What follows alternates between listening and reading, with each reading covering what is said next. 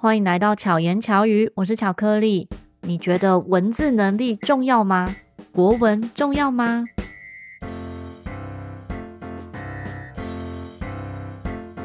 今天邀请到的这位来宾，大家应该觉得声音有点熟悉，是我们上一集巧言巧语里面的来宾杨妥妥。嗨嗨，大家好，我是杨妥妥。杨妥妥呢是个深藏不露的人，因为在节目中巧遇达人不露脸的非常少，他就是其中之一了。因为据说在这个广告圈非常小啊，对对，我还是要保障一下自己的人身安全。那我们今天聊的这个主题其实有点广，可能在巧遇达人里面不同集数中都曾经看过行销相关的工作。可是“行销”这两个字实在字义词太广了，很多事情都跟行销有关，做的每件事又都不一样。杨朵朵原本是学什么的？哦，我是广告系。广告系是念些什么？广告系。可能每一间大学的广告系其实不太一样，但是像我自己是读正大广告系，那正大广告系它比较重要的是在讲策略以及呃整个内容的企划，然后或是比较从消费者的内心去做一系列的行销的宣传。其他的广告系有些可能会重在视觉上面，所以会走平面设计类啊，或是呃走一些。艺术或是电视广播表现类、电影类，嗯嗯，对，所以广告系的面向蛮广的。广告也有分很多的工作内容，他们分工其实很细。那我自己本身广告系毕业之后，是以文案、文字工作者为主。可能大家觉得看日本或者看泰国的广告，觉得非常的有创意，或是非常的酷手，嗯。那它其实都是说故事的方式，最重要的核心还是它要有个逻辑性，你才可以说服消费者去买单商品。所以文字只是表现的方式而已，它其实很重要是后面的策略。嗯，跟企划，所以你走的比较是策略跟企划的部分。对，终究还是要到策略，因为像小编的话，它只是最表面、最外围的表现的方式而已。终端，对，最终端。可是它核心，它的策略，它要怎么写这个故事，是需要有很多的数据或者很多的讨论跟研究，才会写出这样子的故事内容。嗯嗯，以现在来讲啊，大家可能看到一些自媒体或者是一些公司里面的小编，你可能发现。有些小编非常 follow 时事，像前阵子因为国家级的简讯出现之后，相关的一些广告啊或文字就出现了。当然，这是一个很好接地气啊，或是融入消费者生活的方式。但其实有些品牌啊，或是有些客户，他们有一些自己的偶包，所以他们也不一定会做这种这个路线、呃、follow 啊、跟风的这样子的内容。其实我们每个人啊，在平常的生活中，处处都会被广告。没错，不管是你在使用的平台，我们看的电视、听到的广播，比如说搭公车的公车外墙，对，这处处都是广告。诶，也可能你听的 Podcast 里面，可能听着故事，突然就来一段夜配，都有可能，这些都是广告的元素之一。可是讲到策略型的，真的就是更深一点了，因为我们现在刚刚讲的这一些类别呢，可能都很表层。有的是很硬的，没有任何想法的，就是我想要广告，我就插一个广告进去，让你知道说我现在有卖什么商品哦，这样子。可是让人家真的想买，有什么样的方式，或者是？需要讨论的，这当然有很多的表现方式，就是所谓的说故事的方式不同嘛。距离现在可能已经好多年前了，但全联最一刚开始的时候，现在大家可能会觉得全联很 fancy 很潮，或者年轻人都喜欢去逛。但他当初其实有点像是美联社，就是那种灯光暗暗的，只有附近的阿伯阿妈可能就是因为走路近会去逛，然后会有很多对他刻板印象，像是全联的东西很便宜，那是不是不好用，品质不好？所以当初全全联为了要把他的这个形象去做转换，所以像是包含他洗发精，他甚至用一个洗发精的流速比赛，嗯，他就是两个品牌的洗发精，同一个斜坡要他去倒，然后说其实便宜不是里面掺水或是什么，嗯，浓度不高之类的，它其实洗发精内容物是一样的。全年虽然很便宜，它可以给消费者一样好的东西，它是为了消费者想，所以它才可以把这个价格压价价格压低。光价格压低这件事情一体两面，你可以有很多的呃去说故事的方式，嗯，比如说像是 Kirin 一番炸，他们有一个支线的啤酒是淡丽啤酒，那他也是在讲减糖七十趴，嗯。然后很多人可能一看到减糖，他们就会觉得说，那这个是不是就不好喝、没味道？嗯，所以他们也要在讲减糖减负担，好喝不简单这样子。嗯、比如说我自己在接工作，我们我们可能品牌他在发案子给你的时候，他就是说，哦，我们今年有个行销目标是什么？呃，销售量成长几趴这种，嗯、但这种其实都是结果。他要看的是销售或是营业的结果，但如何要卖出这个钱，我们就要解决他为什么卖不出这个钱的问题。所以，像是减糖啤酒，我们就要先找到它的市场原因。大家觉得它不好喝，它没味道，那我们就要改变大家对它其实是有味道的印象，就是它减糖，但它一样好喝，然后也可以帮助你身体比较减负担，不会有痛风，然后甚至热量比较低。所以，我们就要从很多的角度去切。嗯，这其实就是广告啊策略。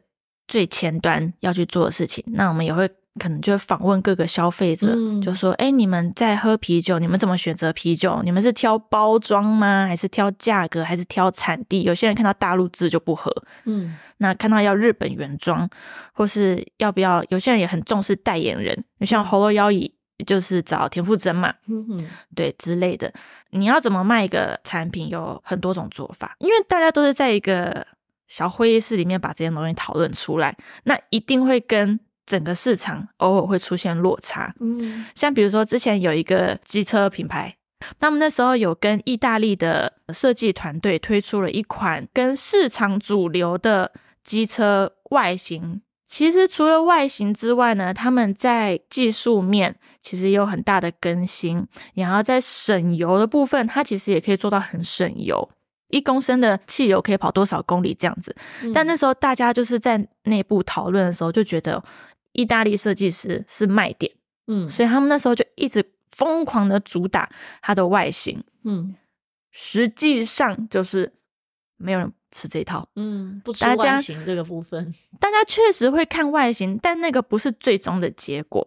还是会考量价格跟实用性，因为我们会跟一些像是车媒媒体合作，会有一些试车的达人、机车的达人会帮忙去做评测文这样子。嗯，那其实大家都在讲说它的超级省油。那你在像是台北市区那个刹刹停停踩油门的时候，其实可以做到很大的省油。其实对于通勤族来讲是一个很大的诱因。结果那时候没有主打这个，对，没有主打，因为那台车在。当时的定价比较高，嗯，所以那时候的老板，机车品牌的老板，他们觉得说，买得起这台车的人不在乎省油哦。常常是我们广告业在做策略或者在做企划的时候，一个很大的障碍就是，我如果要卖这个商品，我当然是要了解会买它的人想什么，嗯，我们要打中他的痛点，可以打中他自己关他关心的地方。才能有效的卖给他们，但对于品牌来讲，他会觉得哦，我有自己的偶像包袱，或是那个老板他有自己的喜好，或是他有自己说话的方式，所以这个时候就很麻烦，就是你到底要为买商品的人讲话，还是为这个案子付钱的人讲话？嗯，之前在听周报时光机介绍某个餐厅品牌的时候，餐厅品牌的老板就说一句话：产品好不好吃不是重点，卖得出去的才是好吃。哎，对，他就认为说。不一定好吃就卖得出去，像这个商品一样，可能大家会认为，诶，这个东西应该会很多人喜欢吧，很多人会买。可是你没有一个好的宣传方式的时候，大家看不到它的特色亮点是什么。嗯，对。然后它在销售上面，当然有还有很多很多的影响的元素，所以才会去做消费者调查。比如说，如果像是饼干店，他们想要做出的就是呃用料很高级、很健康，然后或是。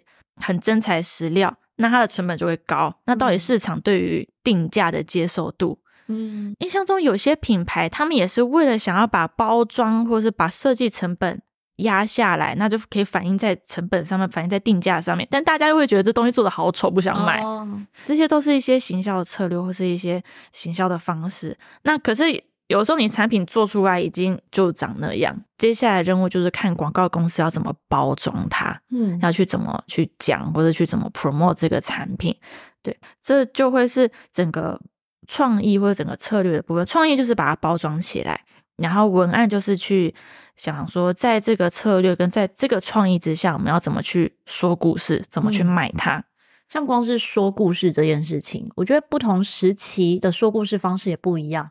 有一段时期很喜欢讲这个家族的故事，对。然后一开始可能这些家族故事是真的，但后来呢，我认识了某些企业主，你可能知道这个人本来的故事是什么，可是他呈现的故事是另外一套，你就知道，哎，这个其实是经过广告公司包装的，他就没有那么。真的贴近真实，嗯，像鲜芋仙的老婆婆好像是假的，哦，哦，对 对，其实都有很多这样子的包装方式啦。诶，你要 judge 它不对，但它好吃，嗯嗯，所以这个就看大家自己心中的一把尺。其实我自己常常在跟同事开玩笑，就说哦，我们 我们这些广告文案感觉下地狱会被拔舌头，就每次都在。写一些诈骗的内容，就写一些广告不实的东西。我自己当初开店的时候，大概二零零七年的时候开乐器行。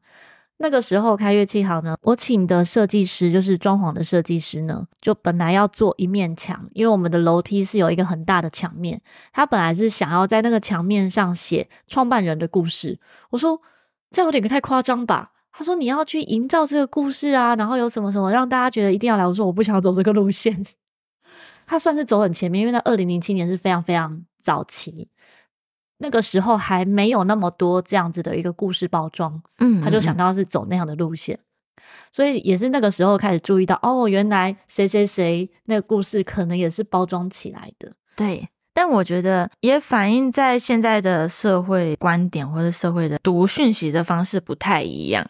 嗯，对，所以现在也很容易会沦为，就是客户会自说自话、老王卖瓜，就是自己讲自己东西多好用，嗯、可是其实可能消费者或是乐听人在看的时候就，就他们其实也很清楚啊。现在韩剧或是现在台剧很多业配，或是很多 YouTube 业配，所以他们很懂这一套，所以他们就会去比较放大检视这个商品到底是不是像广告讲的那么好。嗯、当然，广告可能是一个。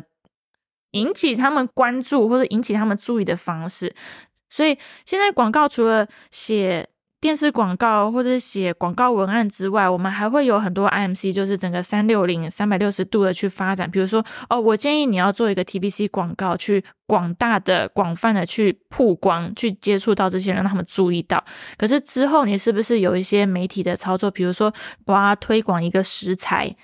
比如说牛油好了，我要推广牛油，那我是不是要跟爱料理合作？嗯，因为爱料理是现在做料理人最会看的一个食谱的平台，那是不是可以在爱料理上面合作？或是我要找一些呃料理型的美食 YouTuber，嗯，来做试吃吗？那是不是要做一个记者会？那我是不是要跟什么很有名的面包店，嗯哼，Sakimoto 吗？合作吗？这样子，所以其实现在广告已经不只是做。电视广告、杂志广告或是报纸广告，它是要用一个很全面的角度去说，你要用哪些管道去接触到你的消费者，而且要很有延续性的，没错，只看到一次，所以还有网军。啊。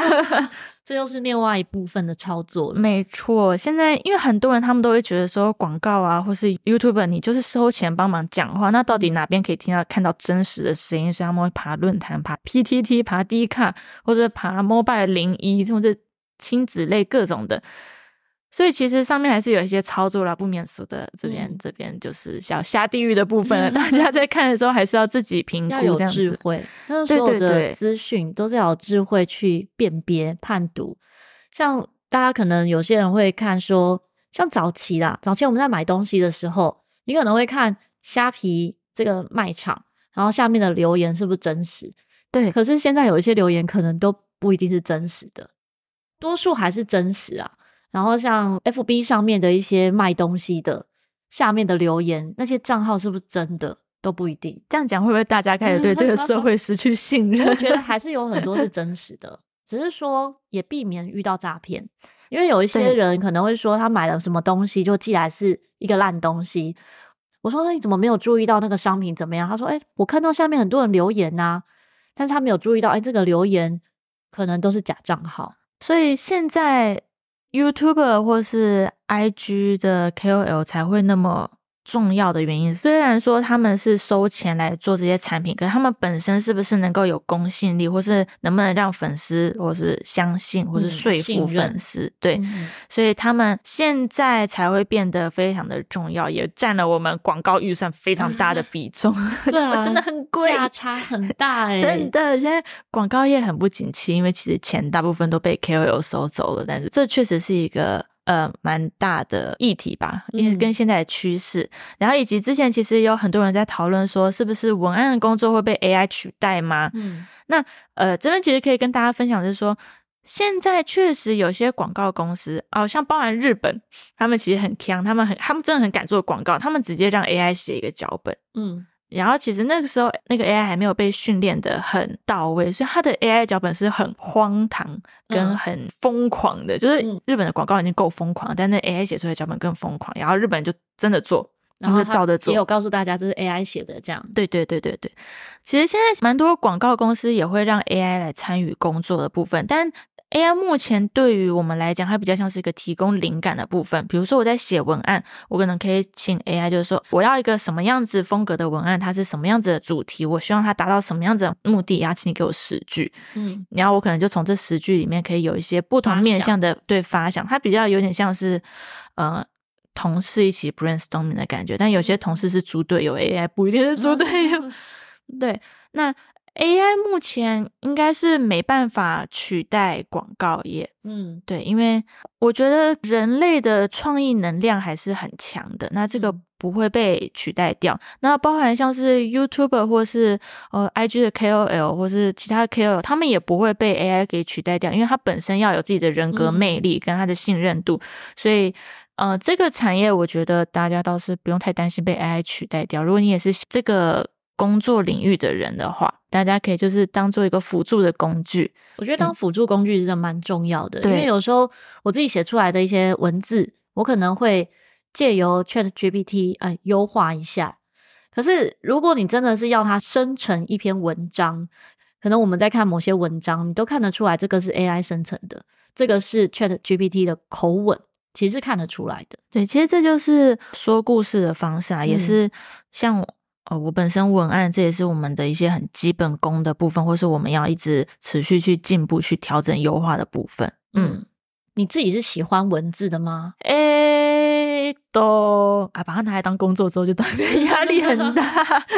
但我自己本身小时候确实还蛮爱写日记跟写信的。然后上学的时候也蛮爱写笔记的，所以我对文字的掌握力可能真的有好一点，就比较能够在有限的信纸内表现出我想写的故事，或者我想跟朋友分享的日常生活。我觉得这个确实是对文字工作是有帮助的。我之前有看过有些履历，他们直接寄他们的诗过来啊，就有些人他们也喜欢写诗，嗯，然后或是自己写散文，他们或是有参加什么呃创作奖那种什么捷运的新诗奖，或者是。饮冰室茶几之类的，嗯、其实文案这个工作，你不是读广告系，你也可以来做。嗯哼，但重点就是你要有。套逻辑不是你只是诗写的很优美而已，你还必须你要有逻辑跟有策略，你才可以去说服人。要更前面的一些准备。对对对对对，其实很多老板或是可能网络上很多人以为小编很容易，不就是写写文字，写写中文而已，有什么难的？中文大家都会。回过头思考，其实那个文字后面有很多的工作量在。嗯，这边也稍微帮各个小编平反一下，当然还是有写有点落差的小编，但是其实小编这个工作没有大家想象那么简单，真的，你要写对，然后写到别人内心，真的是非常不容易。对，然后你要在有限的那个文字里面，大家现在都不想看长文，你要怎么在短短的几句里面把你的品牌，对，把你的目的，把你的品牌，把好感度，把语气，把故事讲完。其实小编也算是一个练习文字功力的一个功，嗯。嗯，那你自己怎么样增强自己的文字能力？像我主管，在我还是 junior 的时候，他就会说：“你喜欢看小说吗？还是你喜欢看电影吗？”嗯，然后说：“我我我喜欢看电影，我喜欢看动画。”他说：“那你用一句话介绍一部作品。”嗯，超难的耶。对，就是训练你要怎么把一个。精彩的故事浓缩成一个精彩的一句话，你可以去吸引别人。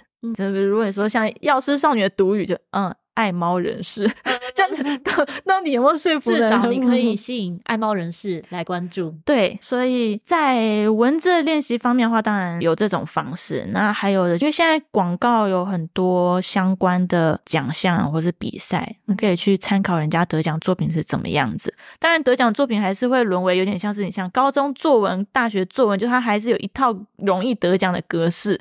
嗯，但如果你是以得奖为目标的话，你可以去参考。你如果是想要了解。社会趋势，或是你也是想了解大家的语法的话，你也可以去参考。其实增进文案有蛮多方式。你在思考灵感的时候，你有什么样的管道来获取灵感吗？我觉得获取灵感，嗯，因为毕竟你没办法选择客户，嗯，比如说在我刚出社会的时候，二十二岁，我第一个客户是威士忌，嗯，但我根本不喝威士忌。嗯，然后我甚至坐的是跑旅 SUV，我也不开跑旅，然后包含像机车，我也不骑机车，而且我那时候他给我的机车还是中高价位那种一二五很重很男性的那种车，我都不会。嗯，所以再加上我个人的。生活兴趣是什么？烘焙、养猫、看动画、打游戏，跟这些也毫无关系。所以那时候其实要花很多很多的时间去爬文、去看论坛、去看大家怎么讨论，或者看查相关的 YouTube、YouTuber 或是车媒他们怎么讲。所以其实背后要做很多的功课。我个人是建议，如果现在有些 Junior 他们你们想进入广告业的话，你们就是不要挑食，什么东西都尽量去看，先博学的去看。然后，如果你真的碰到这样子的客户，你再深入去看，但是尽量不要挑食。抖音不要挑食，因为毕竟这些都是跟风梗的部分。虽然好啊，其实我还是有点小小排斥抖音，但总之就是尽量不要挑食的去涉猎各式各样的东西。然后，因为是广告业，然后我其实有碰过有些 Junior 会讲出一些蛮地雷的话，比如说啊，我就不喝酒，我要怎么写酒的文案？他说这个酒就是卖给三四十岁的大叔，我怎么知道他们心里在想什么？那这个其实是广告人应该算蛮忌讳不要讲出来的话，因为你就是变色龙，你就是会阻碍自己的路。没错，没错，没错，你不能带太多我 嗯进去，嗯嗯，对，所以就是可以多看，然后多了解这些，其实都还蛮有趣的。其实有时候做广告很有趣的部分是你在有点像是社会观察记录这样子，嗯、你就可以可以去。如果你是本身是喜欢观察社会，或是观察大家，或者喜欢坐在咖啡厅偷看或者偷听其他人八卦的话，我觉得这个特质还蛮适合做广告的。嗯，你可以从生活中很多细节发现一些乐趣，然后它可能都会变成你的创意的材料。素材。没错。嗯，我自己也是很喜欢观察，因为有时候，比如说我可能在跟朋友在聊天的时候，我们可能会耳朵就听到隔壁桌或隔壁的隔壁桌。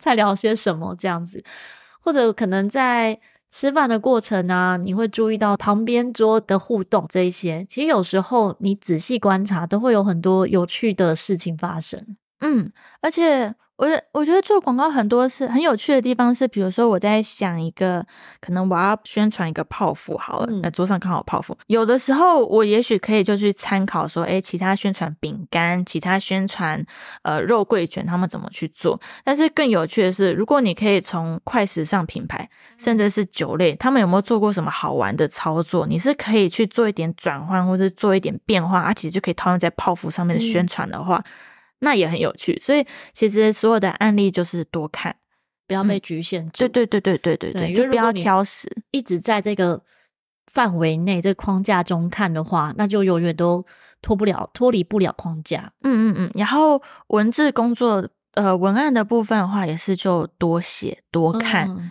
就可以看人家，像是多看书，或是多看动画、多看电影，看他们怎么去。叙述，嗯，我多听 podcast 也可以，就是听人家怎么去表达，然后都可以转换成写故事的方式。对，像有时候你可能看电影中，你也会有很多有趣的收获。之前有一部日剧《一尸到底》，它就很突破框架，他就是一个镜头，然后从头拍到尾，然后他两百万的制作回收二十一亿。哇，这也是很难想象。就如果以一般人的思考来看的话，就觉得这件事情不可行啊，不可能成功的。可是他就是突破一般人的思维，才会有这样的效果。所以就是要逻辑在的情况下，嗯，可以去做很多大胆的挑战。嗯，你们在收集广告素材的时候，是不是也要做很多问卷？哦，对，要做很多问卷，这也是属于你的工作范围内。会有其他人一起负责，但是关于问题的内容，我们可能会一起讨论，因为我们还是要看那个问题本身有没有办法挖出一些我们没有想到的东西。所以，如果那个问题本身太浅的话，那那那就没有帮助。嗯，对。像我之前也做过类似的问卷啊，这个牛奶品牌。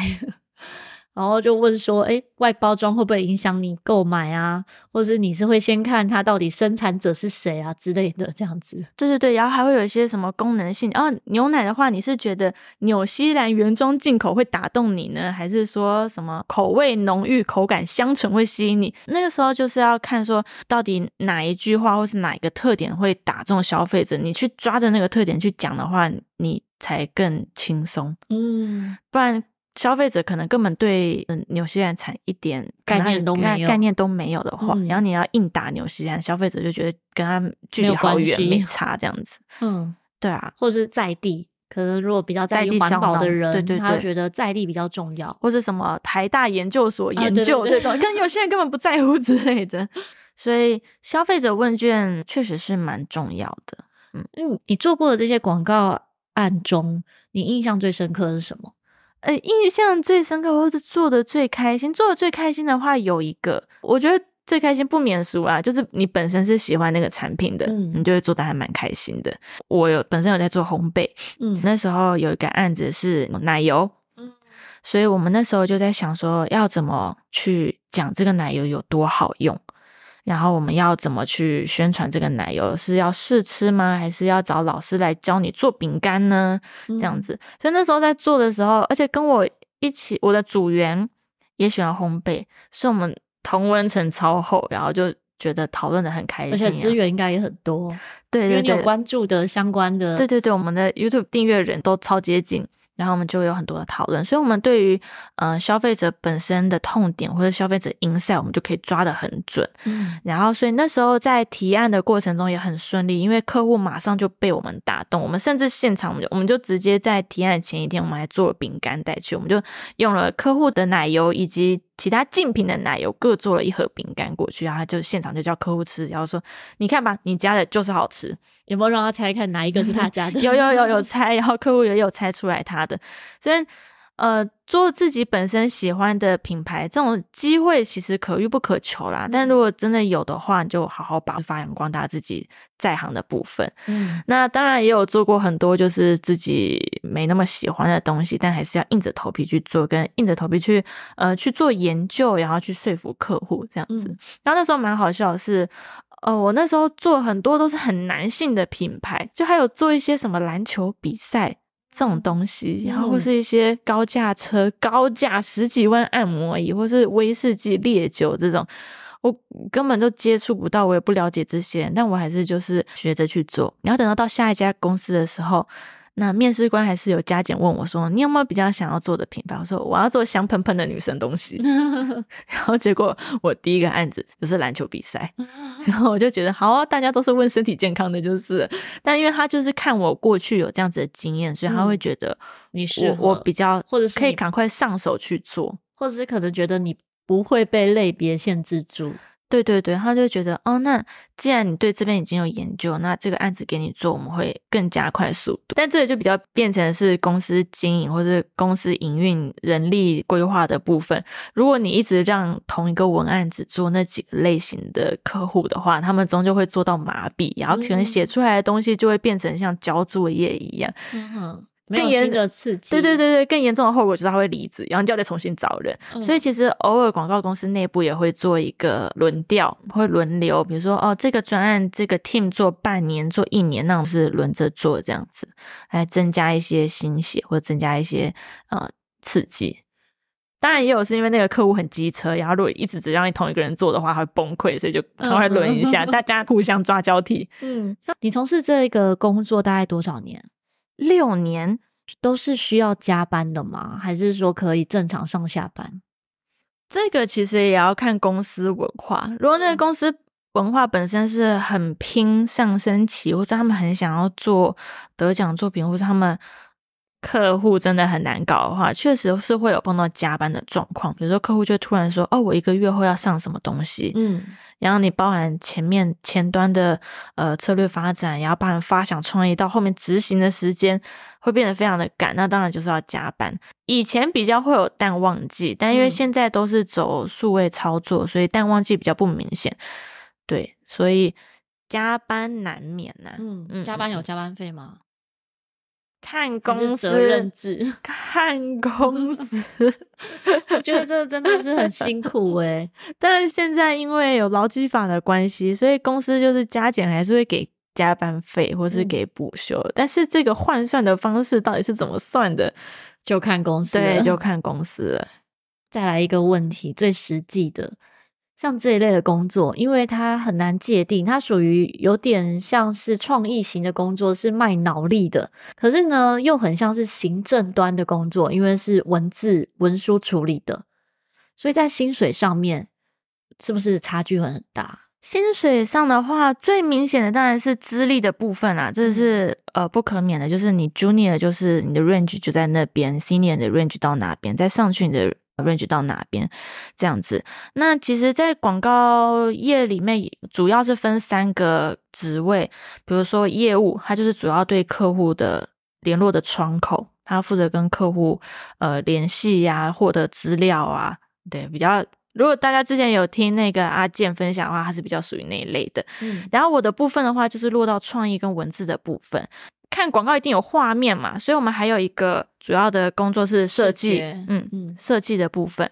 比如说，如果你想要入这一行的话，业务的起薪是相对较低的，嗯，因为它的入门专业门槛是比较低的，你只要会沟通，你的情绪管理够好，然后你会写信，你肯。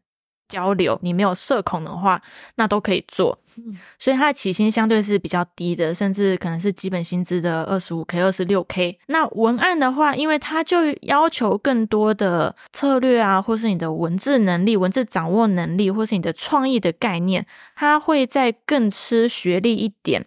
所以薪水可能二十八、二十九往上都有。那设计的话，那又更吃专业了，因为你前面必须有很多的美术基础，或是你的设计，或是软体的应用的基础。所以设计的起薪会再更高。那诶，这边我无法提供设计的薪水，因为比较不清楚。嗯，但是到后期你长久来看的话。